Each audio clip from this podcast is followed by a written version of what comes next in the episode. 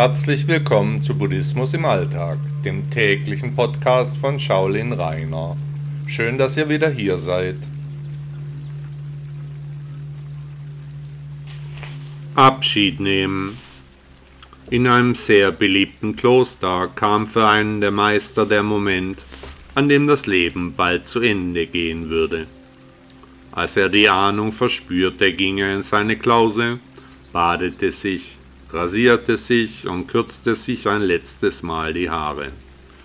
Dann legte er sein schönstes Gewand an, ging in den Festsaal, ließ die jüngeren Mönche zusammenrufen.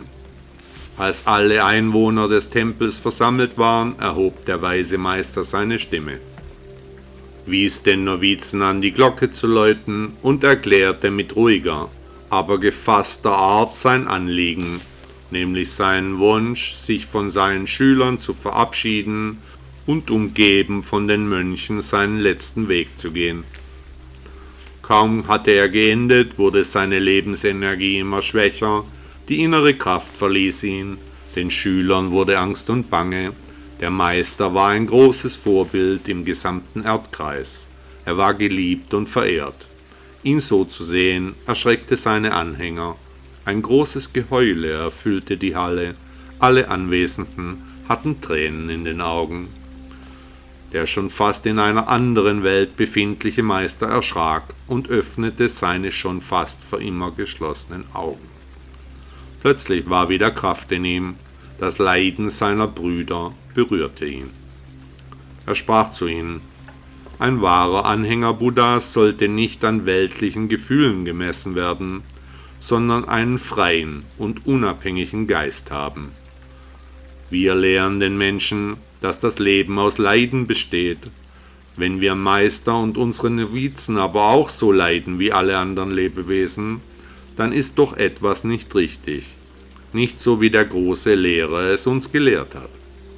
Sicherlich ist die menschliche Existenz schwer, das Leben besteht hauptsächlich aus Leiden, Geburt, Alter, Krankheit und Tod sind das Los aller Lebewesen. Aber darüber sich zu beklagen, bringt auch keine Veränderung. Egal was der weise Meister seinen Schülern und Mitbrüdern erzählte, das Jammern um ihn herum wurde nicht weniger, die Tränen flossen, die Stimmen versagten. Da nahm der weise Meister noch einmal seine ganze Energie zusammen, er wollte noch so lange weiterleben, bis seine Mitbrüder und die Novizen diese letzte Lektion verstanden hatten. Also sprach er, wir wollen noch einmal zusammen ein Festmahl veranstalten. Dabei möchte ich euch die Lektion vom Abschiednehmen verdeutlichen. Ich kann nicht gehen, ohne euch diese wichtige Weisheit zu hinterlassen. Danach möchte ich aber in Frieden gehen, bitte macht mir den Abschied nicht schwer. Gesagt und getan, die Mönche und Novizen sprangen auseinander, sie sahen wieder Hoffnung, wollten ihren Meister noch möglichst lange am Leben halten.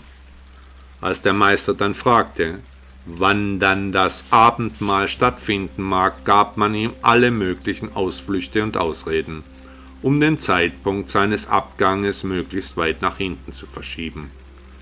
Mal war der eine Mönch erkrankt, mal gab es einen anderen Grund.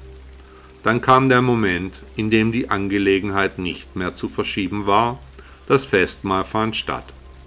Am Ende erhob der Meister seine Stimme noch ein letztes Mal, versuchte seinen Mitbrüdern zu vermitteln, dass nach der Lehre Buddhas das Abschiednehmen ohne Klagen und Jammern vollzogen werden muss, damit der Gehende auch in Frieden gehen kann. Da stand einer der ranghöchsten Mönche auf, er sprach, wir wissen um die Lehre Buddhas, aber wenn man so wie jetzt persönlich betroffen ist, dann ist die Ablösung von Anhaftungen wirklich schwierig. Wir wissen, dass du als unser Meister dies am besten verstehen wirst. Der Mönch setzte sich, der alte Mann stand auf und verließ grußlos die Halle. In seinem Zimmer angekommen, setzte er sich in den Lotussitz und verstarb. Der Weg ist das Ziel. Buddha sagte einmal, frage nicht nach der Abkunft, sondern frage nach dem Betragen. Denn wahrlich, Aus Holz erzeugt sich Feuer.